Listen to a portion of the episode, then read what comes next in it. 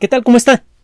Le damos la bienvenida a El explicador de Enrique Ganem y María de Los Ángeles Aranda. Es uh, llamativo y muy refrescante el uh, darse cuenta que la sociedad humana ha avanzado más en los últimos 400 años que a lo largo de sus más de 300.000 años de existencia en un intervalo de tiempo mil veces más pequeño que la historia de nuestra especie, hemos conseguido cosas extraordinarias y todas estas cosas las hemos conseguido principalmente como consecuencia de la palabra escrita, de nuestra capacidad de plasmar con claridad una idea para luego hacérsela llegar a otras personas. Pocas actividades son más civilizadas que sentarse a leer un libro. Y el problema en la actualidad, en este mundo tan volteado de cabeza que parece que no tiene remedio, eh, es eh, muy claro que muy poca gente está tomando los libros y los está leyendo, cuando menos los que de veras valen. Esto parece malo, no lo es. Ahora le explicaré por qué. Algunos libros, muchos de ellos han sido libros científicos, nos han ofrecido no solamente nuevas herramientas para hacer tecnología, sino de manera aún más significativa, nos han obligado a ver al universo y a nosotros mismos con ojos nuevos. Hemos hablado mucho del caso de, de uh, Isaac Newton, de cómo su trabajo reveló que las leyes del universo son claras, descriptibles con matemáticas, y que son parejas en todo el cosmos y para todas las cosas que existen en él. Y hemos platicado cómo uno de los grandes aficionados a la teoría de Newton y a las matemáticas asociadas con la teoría de Newton, eh, el, señor Arouet, eh, empezó a fundamentar una buena, en buena medida sus perspectivas políticas y sociales precisamente en esta idea.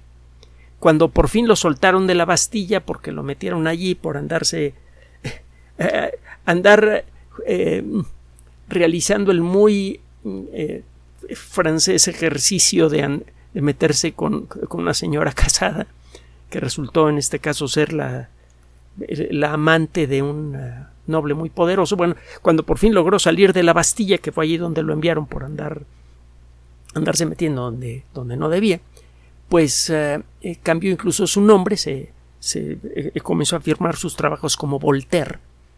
Y la Revolución Francesa, en buena medida, está permeada de esta idea y de otras ideas más. La observación de la naturaleza no solamente nos permite adquirir más poder para construir cosas, sino que nos da una perspectiva más completa de quiénes somos como individuos y como colectividad. Y esto ha inspirado nuevas ideas para la vida en colectivo. Por ejemplo, la muy primitiva, pero, pero muy, muy valiosa, indispensable, perspectiva de lo que llamamos en la actualidad democracia, que todavía le falta un tiempito para merecer ese nombre. Para comenzar, no se puede ejercer la democracia en un mundo lleno de ignorantes. Por cierto, estábamos viendo hace poco, Ángeles y un servidor, en YouTube una serie de videos de personas que entrevistan a, gente joven, gente de la generación Z en las calles de los Estados Unidos y les, hace, les ponen el dibujo de un reloj de manecillas, les ponen eh, les hacen preguntas como oye, si naciste hace 10 años, ¿cuántos años tienes ahora? O cuántos huevos hay en una docena de huevos. Y no podían responder. Es claro que estas personas no han abierto libros, pero bueno. El caso es que en, eh, es imposible crear una democracia que funcione en esas circunstancias. Desgraciadamente eso pasa en muchas partes del mundo. Una persona no puede elegir consciente e inteligentemente a un representante si no sabe cuántos eh, huevos integran una docena de huevos. Pero bueno, ese es otro punto. Entre los libros que más efecto social han tenido en la historia del mundo, destaca desde luego el origen de las especies por medio de la selección natural. Usted encuentra, si tiene la paciencia de, de leer con cuidado los grandes eventos de la segunda mitad del siglo XIX y todo lo que va del XX y del XXI, se dará cuenta que la teoría de la evolución aparece de mil maneras diferentes para justificar toda clase de perspectivas. Por ejemplo, las perspectivas neoliberales supuestamente se fundamentan en los aspectos más básicos de la teoría de la evolución, la supervivencia del más fuerte y todo eso, ¿no? Y es claro que las personas que emiten este tipo de rebuznos nunca han tenido el libro en las manos, ni siquiera han leído el, título del libro, menos su contenido hay una frase de Charles Darwin que no le va a costar trabajo encontrar en Internet, sobre todo en inglés, en el original, que es consecuencia de una serie de reflexiones mm, eh, que hace Darwin sobre la condición humana. Estas, ah, e-, estas reflexiones lo llevaron a, a explorar toda clase de posturas con respecto a cuál es el elemento más importante que ha guiado la evolución humana. Llegó a considerar, por ejemplo, pues que algunos individuos que tienen una capacidad intelectual mayor que la de los demás, de alguna manera pueden eh, eh, llegar a concentrar el poder de la colectividad en sus manos, y eso podría haber servido para darle una justificación científica a las dictaduras y algunas personas se han quedado con estas fantasías. La frase que describe mejor la, conclusión que hace Darwin después de analizar con mucho cuidado el, el problema de la evolución humana, deja en claro a qué conclusión llegó. Y déjeme decirle que si usted sigue lo que él escribe, recuerde que Darwin era un aficionado a la ciencia, era un teólogo con afición a la ciencia. Así que escribía no como científico al principio, sino que escribía para el gran público. Ya después eh, aprendió a hacer documentos más especializados. Pero bueno, eh, eh, hay una frase a la que llega después de una serie de, exploraciones intelectuales que uno puede seguir con facilidad si toma uno los libros de él. En particular, el origen de las especies por medio de la selección natural y otro que se llama la descendencia del hombre que también es muy importante. Bueno, la frase dice así, en la larga historia de la humanidad y de los, eh, y de los animales también, aquellos que han aprendido a colaborar y a improvisar de la manera más efectiva son los que han prevalecido. Colaborar, no competir. Si usted se pone a pensar con cuidado en la condición humana, y lo hemos mencionado en otras ocasiones, no le costará trabajo entender eh, por qué llegó Darwin a esta conclusión, no sin antes explorar toda clase de alternativas. Vaya usted al zoológico e imagine que se encuentra con cualquiera de los bichos, haga el ejercicio jaula por jaula, en, bueno, ya no son jaulas en la mayoría de los casos afortunadamente, pero vaya viendo animal por animal e imagine que lo encuentra sin protección alguna entre usted y él, en medio de, la selva, en medio del ambiente natural en donde vive ese animal. En la enorme mayoría de los casos, acabaría usted convirtiéndose en, el alimento de ese organismo, de un león, de un tigre, Incluso un animal que mucha gente considera inofensivo como un chimpancé, cuando está enojado, produce un daño devastador. Una de las primeras cosas que hace un chimpancé enojado es irse a la cara de una persona y es mucho más fuerte que, que un ser humano, no hay forma de defenderse. A mordidas y golpes generalmente le arranca la cara a la gente, son, son animales mucho, mucho, muy violentos. El caso es que esos animales están detrás de una vitrina o detrás de, barrotes y somos nosotros los que vamos a contemplarlos y no al revés. Somos la especie más fuerte a pesar de que físicamente somos los más débiles. Y es claro que la única manera de conseguir esto es por medio de la colaboración. la ropa que trae usted puesta, si usa reloj, si usa teléfono celular, si usa computadora, el material con el que está hecha la cartera donde lleva usted sus identificaciones, el metal de las llaves de su casa, la casa misma. Todo eso lo han hecho otras personas para usted. Y usted a lo largo de la vida, incluso por más huraño que, o huraña que sea usted, acaba haciendo cosas para otros, porque de otra manera no recibe dinero para poder pagar por lo que necesita para vivir.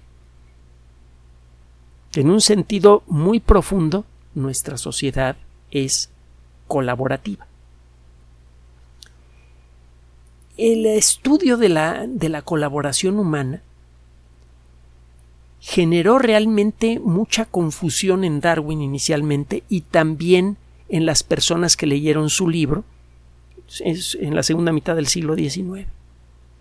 Incluso las personas que estaban claramente en favor de las ideas de Darwin tenían problemas para entender el fenómeno de la colaboración.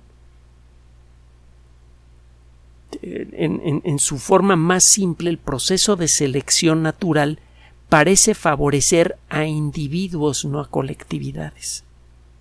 En su forma más simple, eh, la forma más simple de evolución funciona de una manera que hemos mencionado en muchas ocasiones. Tiene usted una pareja de conejitos, por ejemplo, y eh, resulta que los hijos de esos conejitos son muy parecidos, pero no iguales. Es muy, muy raro que los hijos sean absolutamente idénticos a sus padres en cualquier especie. Siempre hay pequeñas diferencias. Hay suficientes semejanzas para que usted pueda darse una idea que un animal es hijo de otro. Esto no es tan claro, pero para las personas que tienen eh, más capacidad de observación y que viven continuamente, por ejemplo, con perros, muchas veces pueden distinguir a los hijos, a los descendientes de su perro, si se topan con ellos en la calle. Ciertos patrones de color, la forma del hocico, el color de los ojos, eh, cuando, se juntan dos o tres cosas como esas inmediatamente, eh, una persona, un dueño de perro, puede, empieza a sentir que el animal que pasó enfrente de él es descendiente directo de, su mascota. Si eh, por alguna razón alguno de los hijos tiene alguna característica que le da ventajas, entonces ese ese organismo va a sobrevivir por encima de los demás. Por ejemplo, nace un conejito, todos los conejitos son blancos y viven en un bosque. Los conejitos blancos cuando empiezan a brincar entre las hojas destacan contra las hojas y son fáciles víctimas de, de aves de rapiña. Pero si uno nace con manchitas cafés, su forma se disfraza mejor contra el fondo de las hojas. Es más difícil que lo ataquen. La probabilidad de que sobreviva a la etapa adulta y tenga hijos aumenta. Los hijos de este organismo van a eh, a sobrevivir casi todos y casi todos tendrán conejitos. Al cabo de un tiempo tendrá usted montones de conejos con manchitas cafés y cada vez menos conejos de color claro porque esos están siendo cazados continuamente y muchos de ellos ni siquiera alcanzan a reproducirse. Este fenómeno fue documentado por Darwin. Encontró muchísimos ejemplos y sirvió de base para establecer eh, los argumentos que presenta en su libro. Son argumentos muy cuidadosos. Darwin es considerado ahora como uno de los dos o tres científicos más importantes en la historia de la ciencia y de los más relevantes para el progreso cultural de la sociedad humana. ¿Por qué? porque descubrió cómo es que los conejitos cafés sobreviven mejor que los blancos? La respuesta es sí, pero hay algo más. Ese es un primer ejemplo de algo que hemos visto operar prácticamente en todo el universo de muchas maneras diferentes. Hemos descubierto que cualquier sistema dinámico, cualquier sistema compuesto por elementos que están interactuando entre sí, está sometido a los mismos principios de evolución.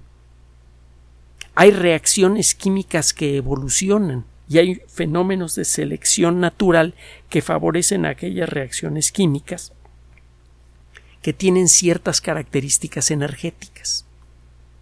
Incluso se han diseñado procesos de producción industrial basándose en esta idea general.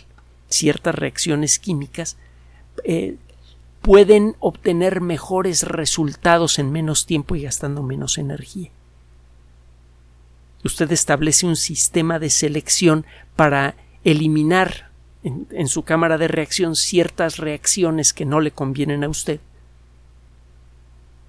Y con esto consigue una mayor productividad en una planta de proceso químico. Otro día nos metemos en el detalle de cómo se llaman las moléculas y exactamente qué es lo que pasa. Vemos evolución por todos lados. Vemos la evolución de la materia, vemos la evolución misma del universo y vemos cuando, estudiamos con detalle eh, la forma en la que estos sistemas dinámicos cambian, encontramos los mismos principios generales. Vemos eh, la aparición de nueva variedad y vemos un proceso de selección que elimina aquellas variedades que no son viables. Es un principio que se aplica a muchas cosas diferentes y a distintos niveles. Muchos de los seguidores de Darwin y muchos de sus detractores se fijaron en, el, en los primeros ejemplos de la evolución y dijeron oye, pero pues es que los, con los seres humanos, ¿cómo es posible que los seres humanos hayamos fundado una civilización si nuestro proceso ha sido por selección natural? Algunas personas maliciosas incluso partieron de la, del primer ejemplo que da Darwin para la evolución para justificar dictaduras, para justificar sistemas políticos de imposición y para justificar guerras. Vaya, hasta Hitler llegó a utilizar de manera explícita a Darwin para justificar sus, sus acciones. Y no solamente Hitler, también Stalin, también Churchill, el sistema bancario internacional, todo el sistema de sobreexplotación, tanto humana como natural, que llamamos capitalismo extremo, eh, eh, frecuentemente usa a Darwin directa o indirectamente como justificación. Bueno, una de las ideas que exploró Darwin es eh, exactamente cómo funciona la selección natural. A final de cuentas, el origen y, persistencia de una especie depende del número de individuos viables que tiene esa especie. Si ese número se va reduciendo, entonces esa especie está en vías de extinción. Si ese número se mantiene o va creciendo, eh, la especie entonces es estable o va en auge. Y desde esa perspectiva, utilizando ese criterio general volvió a examinar la condición humana. Desde la perspectiva que le, que le empecé a mencionar al principio, es claro que los seres humanos en forma individual somos escandalosamente débiles. No podemos sobrevivir sin nuestra tecnología más básica, por ejemplo la ropa. El tratar de sobrevivir sin ropa a una noche en la Ciudad de México puede resultar muy difícil, es muy fácil enfermar y si usted tiene que hacerlo de manera regular, la probabilidad de que sobreviva usted mucho tiempo es muy baja. No, nuestro cuerpo no da para protegernos en el ambiente en el que vivimos. Y mire que la Ciudad de México tiene un clima bastante decente en relación a muchas otras ciudades del mundo. Bueno, uno de los elementos entonces que estudió Darwin es el de el aspecto social. Uno de los aspectos fundamentales, de las características fundamentales de la, de la especie humana es la formación de sociedades. Y Darwin además se fijó desde luego en otras sociedades animales, desde las hormigas para arriba. Y empezó a encontrar algunos factores comunes en todos los casos. Uno de ellos, el más obvio, es que aquellas especies en donde existe un mejor nivel de cooperación entre sus individuos tienden a mantener mejor sus poblaciones. Si todos los miembros de una colectividad de hormigas, de mandriles o de personas, que a veces no hay mucha diferencia entre una y otra, cuando menos en algunos lugares que conozco, este, en todas esas sociedades, la única manera de que progrese la especie como tal es que la mayor parte, la vastísima mayoría de los miembros de esa comunidad lleven lleven una condición de vida mínimamente decente. De otra manera, esos elementos de la sociedad dejan de estar en condiciones de cooperar y tienen menos probabilidades de sobrevivir y dejar descendencia, descendencia funcional para la colectividad descendencia que pueda colaborar con la colectividad. Cuando esto no ocurre, cuando consistentemente la mayoría de los miembros de una colectividad no pueden satisfacer sus necesidades básicas de manera razonable, la colectividad misma empieza a debilitarse. Y como ningún individuo puede vivir realmente fuera de la colectividad, de los frutos de la colectividad, una vez que se inicia este proceso, si no se detiene, viene la extinción de la especie.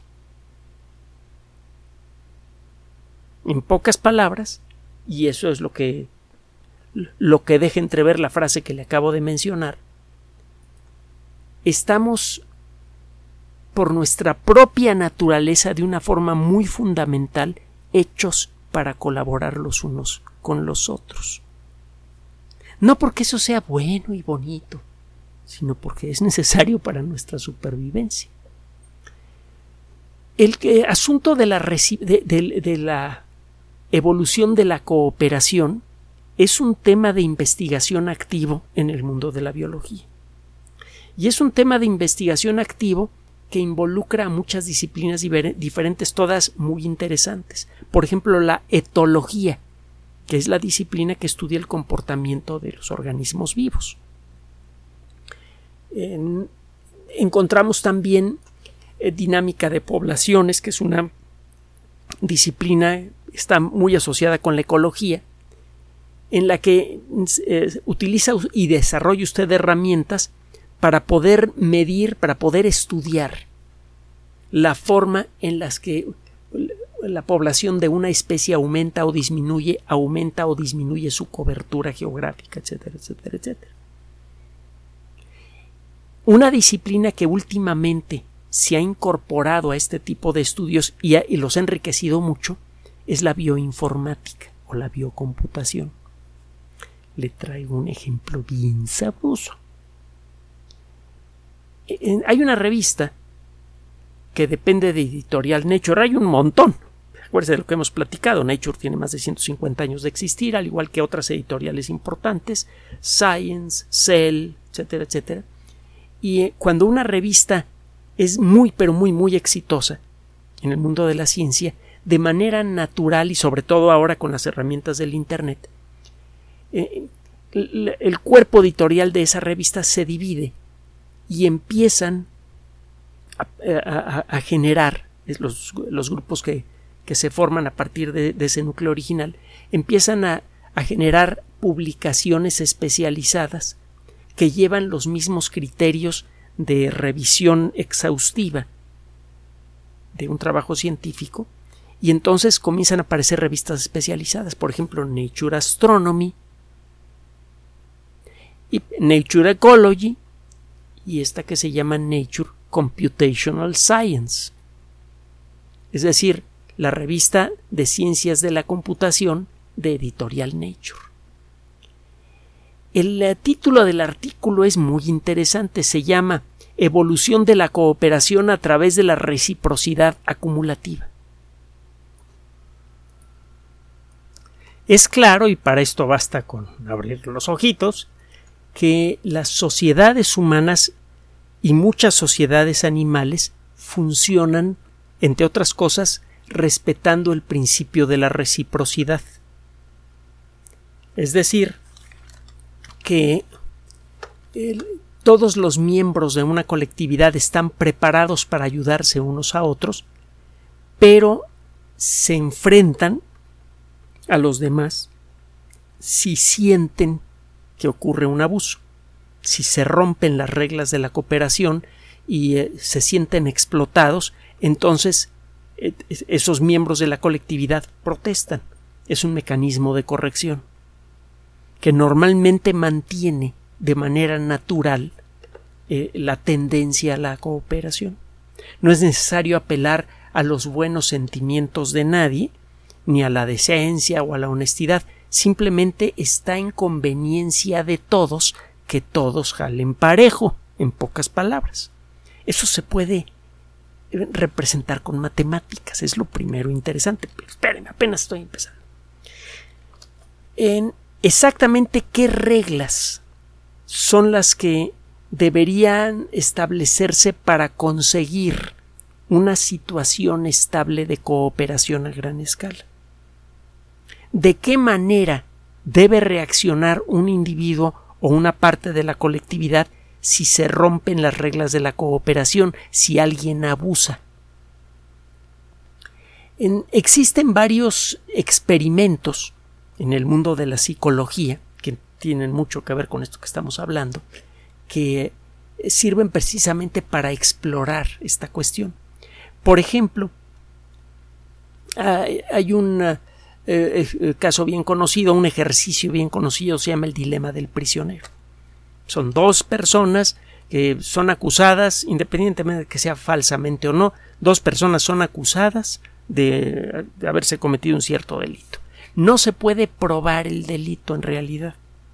La única manera de poder encerrar a alguien es que alguien confiese. Entonces, los dos prisioneros eh, son puestos por separado. Y se les presenta el siguiente dilema. Si denuncian a su compañero, y son los primeros en hacerlo, van a recibir una pena muy baja. Pero van a ir a la cárcel. Si ninguno de los dos abre el pico, los tienen que soltar en ese momento. Lo cual, digo, es desde luego mejor. el dilema del prisionero, el estudio de los mecanismos que de los mecanismos mentales que enfrenta una persona cuando eh, participa en un juego de este tipo es eh, una, una forma muy común de hacer experimentos en el mundo de la psicología y han eh, servido para revelar aspectos muy valiosos de la de los principios naturales de funcionamiento de, la sociedad humana, principios que eh, están sirviendo de base para fundamentar una, eh, eh, una ingeniería social capaz de construir con la misma sociedades estables con la misma confianza con la que construimos edificios estables. Estamos empezando a descubrir los principios descriptibles con matemáticas que sirven para eh, armar sociedades que funcionen. Este tipo de, ejercicios que suenan tan, tan tontos o, tan infantiles que ni parecen eh, ejercicios de investigación científica realmente han generado observaciones muy interesantes. si usted establece una sociedad que pretende generar cooperación con reglas que se asemejen a la del principio del prisionero, está usted tratando de crear una sociedad que es fundamentalmente inestable.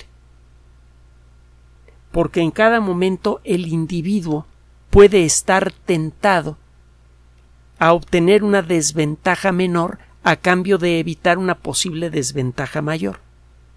En cada momento, cualquiera de los prisioneros puede pensar híjole, si, eh, si el otro habla, yo me voy 20 años a la cárcel. Y este cuate en un año está fuera en la calle. Pues, de arriesgarme a que eso pase, pues mejor hablo yo y me paso, me, paso un año en la cárcel y se acabó. Cuando menos tengo la certidumbre que en un año estoy, estoy afuera. Cuando se establece entonces una sociedad que funciona con este tipo de principios, en donde no existe forma de ser recíproco con el otro individuo, en donde existen ventajas, aunque no lo parezcan, existen ventajas en tomar acciones en favor de uno y no de la colectividad, en ese momento las sociedades empiezan a desmoronar. Y es la forma en la que tenemos construida nuestra sociedad. Es muy fácil que una persona que tiene enfrente la posibilidad de utilizar el poder, sea en forma legal o ilegal, para obtener grandes ventajas para sí mismo, es muy fácil que la persona opte por hacerlo, a pesar de que eso desbalancea la sociedad y pone en peligro a toda la colectividad, incluyendo a la persona que tomó esa decisión. Y lo estamos viendo por todos lados.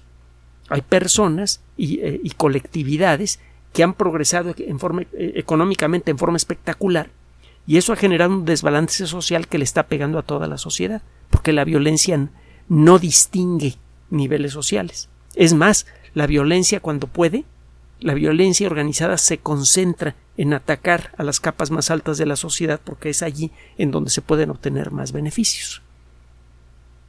La estructura matemática, el, diseño matemático de, de la sociedad actual es bastante primitivo y responde precisamente a estos principios. ¿Qué otras reglas se podrían utilizar para crear un aspecto de cooperación, una herramienta, un, ambiente de cooperación?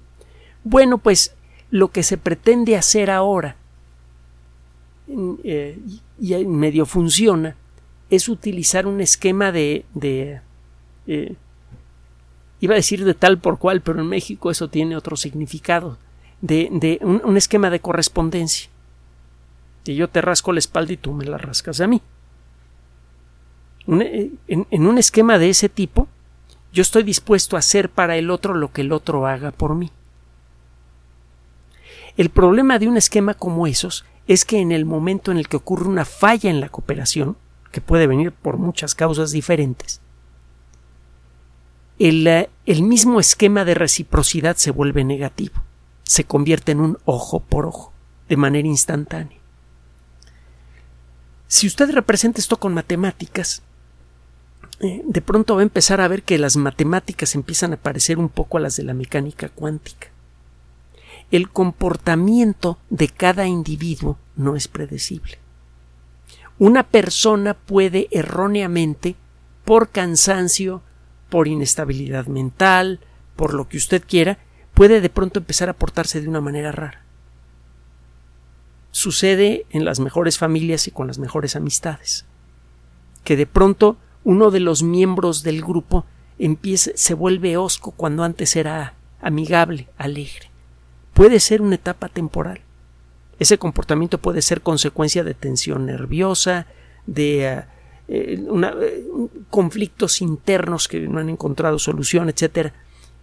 Y una vez que pasa esa situación, la persona probablemente estaría dispuesta a volver a cooperar con el grupo, pero si el grupo opera con el criterio que le mencioné, en el momento en el que esta persona empieza a comportarse de manera rara, lo echan para afuera. Es un poco lo que está sucediendo con los sistemas legales en la actualidad y se está buscando corregirlo desde hace tiempo. Si una persona comete un acto, robo, por ejemplo, robo agravado, pues obviamente no se puede permitir que eso, que eso pase sin algún castigo. Pero el problema es que en la mayoría de los casos una persona que, cae en una situación como estas, que puede ser por necesidad, puede ser por eh, algún rollo mental raro que tenga o por lo que usted quiera, que puede ser pasajero, esa persona ya no puede regresar a la sociedad en la práctica.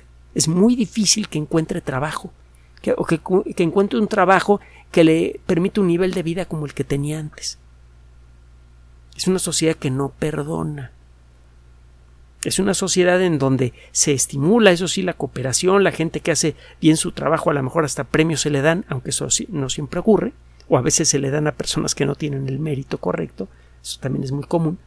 Pero el caso es que cuando una persona falla, ya no se le admite de nuevo en la colectividad. Cuando menos no puede aspirar fácilmente a regresar al nivel que tenía antes. Lo que argumentan estos investigadores es que pueden existir otros mecanismos de funcionamiento de, de, una sociedad que sirvan para estimular la cooperación incluso cuando ocurren desbalances como estos. La propuesta de estos investigadores se llama reciprocidad acumulativa. La estrategia para estos juegos se llama reciprocidad acumulativa. En cada etapa del juego, los, ah, los ah, individuos que participan en él llevan un registro de las acciones que ellos realizaron en favor de, la colectividad, en, favor de personas específicas de su colectivo y qué beneficios recibieron de su colectivo. Es prácticamente imposible, por lógica, que el resultado siempre sea exactamente el mismo. Esperar una reciprocidad absoluta es absurdo, no se puede. Eh, vaya, en algo tan sencillo como que le respondan a uno un saludo, pues la gente no siempre está en condiciones de responderle a uno un saludo que, que uno ofrece, por mil motivos. Una preocupación, traer el teléfono en la mano, la prisa o lo que sea. Bueno, estas pequeñas roturas de la, del tratamiento recíproco en este juego tienen un cierto nivel de tolerancia. Si se rebasa un cierto límite en el número de desbalances en la relación y esos desbalances continuamente están en contra de uno, entonces uno deja de cooperar, deja de participar eh, ofreciendo beneficios a la persona que consistentemente está tomando más de lo que da. En pocas palabras. Si esto se aplica a nivel colectivo, el resultado puede ser muy interesante porque el sistema se vuelve autocorrectivo. Los individuos que abusan sistemáticamente de la colectividad quedan naturalmente aislados. El eh, hacer este juego con más de dos o tres personas es muy difícil. Es ahí en donde entra la bioinformática. Como estos principios se pueden representar con matemáticas, se pueden utilizar esas matemáticas para crear un sistema de cómputo que sirva para simular el comportamiento de muchos individuos que funcionan con este criterio. Usted puede simular numéricamente el comportamiento de una sociedad y ver si efectivamente de esa manera una sociedad se hace más estable y más decente, más internamente decente. Y eh, para hacerle corta la historia, si le interesa, ahí está Nature Computational Science, el artículo que le acabo de mencionar. Eh, eh, no es un artículo abierto. Puede usted, si entra Nature Computational Science, existe la opción de, de compra, pero puede ver usted lo que se llama el abstract, es decir, el resumen del artículo. Eso sí está abierto a todo público. Pero bueno, el caso es que en esta revista de alto nivel se presentan los resultados de un sistema de simulación que, que, está operando en computadoras, en donde se están modelando con matemáticas distintas variantes de este esquema, que por sus siglas en inglés se conoce como CURE, C-U-R-E. Este esquema podría empezar a traducirse al funcionamiento de la sociedad humana con modificaciones en las leyes, modificaciones en los mecanismos sociales de, ah, sanción y de, y de premiación, en eh, nuevas reglas para decidir en una organización a, qué personas se promueve dentro de una organización y qué personas son aisladas, eh, degradadas o incluso retiradas de una organización. Las reglas con las que funcionan muchas empresas, muchas organizaciones públicas y muchas sociedades completas generalmente están favoreciendo a las personas que abusan de la colectividad. Esto no significa que eso esté metido en la condición humana como mucha gente sospecha. Significa simplemente que estamos apenas aprendiendo a crear reglas que permitan que una sociedad funcione de una manera más decente como eso ahora lo podemos representar con matemáticas y lo podemos llevar a una computadora, podemos correr muchas simulaciones de sociedades virtuales para buscar reglas específicas que sirvan para diseñar sociedades estables. Es algo de lo que venimos hablando desde hace mucho tiempo. Bueno, ya existen suficientes bases para empezar a hacer este trabajo. Y lo que se ha encontrado es que de manera natural, matemática, las sociedades que parecen más estables son las que respetan la idea fundamental que expresó Darwin en la frase que le mencioné antes. Hay muchas reflexiones que, que, nacen de esto. La primera es que venimos soñando con la idea de crear una tecnología social que sea tan firme, tan sólida, tan matemática como la tecnología electrónica desde hace mucho tiempo. Hemos mencionado en más de una ocasión la trilogía Fundación de Isaac Asimov, que ya tiene varias décadas. Es una colección de tres novelas que bien vale la pena releer, en donde se plantea la existencia de una disciplina que se llama psicohistoria. Bueno, pues estamos viendo el nacimiento de la psicohistoria con otro nombre, gracias a la biocomputación y gracias a las ideas básicas de Darwin. Esa es una idea. Dos, en otra, otra perspectiva, estamos por primera vez en la historia con eh, herramientas matemáticas que pueden apoyar de manera objetiva al proceso de creación de leyes en el caso de una sociedad. Para las sociedades que funcionan eh, por, eh, por, división de poderes, em, empezamos a crear herramientas que pueden permitirle a diputados y senadores decidir cuándo una ley realmente puede aspirar a mejorar la sociedad en donde se va a aplicar y cuando no. Podemos meter en el sistema, o vamos a poder hacerlo dentro de poco en, un modelo eh, social computarizado, el efecto que realmente va a tener esa ley. Y esto mejoraría en mucho la calidad de los debates que sirven para decir qué leyes se van a aplicar. Y esta misma herramienta puede servir también para que en las empresas privadas y en otro tipo de organizaciones se diseñen mejores manuales de políticas y procedimientos que sirvan para garantizar un mejor funcionamiento de ese colectivo y del colectivo como, como conjunto con el resto de la sociedad. Finalmente, lo que estamos viendo con este trabajo es que no hay nada malo con nuestra con la condición humana. Cuando uno ve toda la basura que le presentan a uno en los medios de comunicación masiva, tanta violencia, tanto abuso, tanta mentira, puede uno llegar a la conclusión de que la condición humana no tiene remedio. Y no es cierto. Tiene razón Darwin. Somos una especie que por necesidad fundamental, por naturaleza, por la, naturaleza más básica, eh, eh, somos una especie que colabora. Somos una especie que para existir necesita de los demás. Y por cierto, me, faltaba una pequeña conclusión.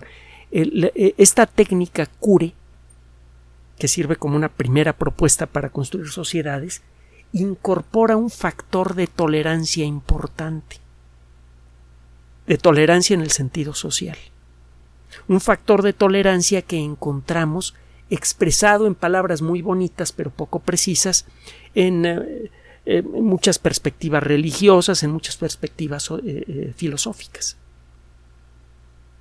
trata a los demás como quieras que te traten a ti. si te dan una cachetada, pon la otra mejilla, que es una forma de metafórica de invitar a la tolerancia. No a la, no a ser tonto, pero sí tolerante. Bueno, pues empezamos a verlo en matemáticas. Esos principios que suenan tan bien pero que no sabemos exactamente cómo aplicarlos, ahora podemos modelarlos. Entonces, gracias a la ciencia, y en particular a Charles Darwin y a la biocomputación, empezamos a tener en las manos herramientas que van a permitirnos aplicarle a la sociedad humana principios constructivos tan sólidos como los que usamos para hacer nuestros edificios. Y eso, como lo hemos comentado en muchas ocasiones, es lo que lo que requiere con más urgencia la sociedad mundial. Tenemos tecnología para enfrentar lo que sea, excepto nuestra propia desorganización colectiva. Esta pieza fundamental que nos ofrece ahora, nos empieza a ofrecer ahora la ciencia, es lo que lo último que necesitamos para sobrevivir a nuestra adolescencia tecnológica, para crear sociedades que sean mínimamente decentes para todos y que tengan la estabilidad y la fuerza suficiente para iniciar el camino hacia las estrellas.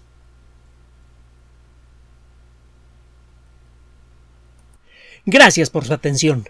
Además de nuestro sitio electrónico www.alexplicador.net, por sugerencia suya tenemos abierto un espacio en Patreon, el explicador Enrique Ganem, y en PayPal, el explicador patrocinio por los que gracias a su apoyo sostenemos este espacio. Puede usted descargar gratuitamente estos audios en formato MP3 en Spotify y en iTunes como El Explicador sitio oficial y en SoundCloud como El Explicador y con formato de video en YouTube en El Explicador sitio oficial. Recuerde nuestras redes sociales de siempre, Twitter Enrique-Ganem y en Facebook Enrique Ganem sitio oficial, El Explicador y los grupos que usted ya conoce. Finalmente, el explicador siempre somos María de Los Ángeles Aranda y Enrique Ganem. Gracias.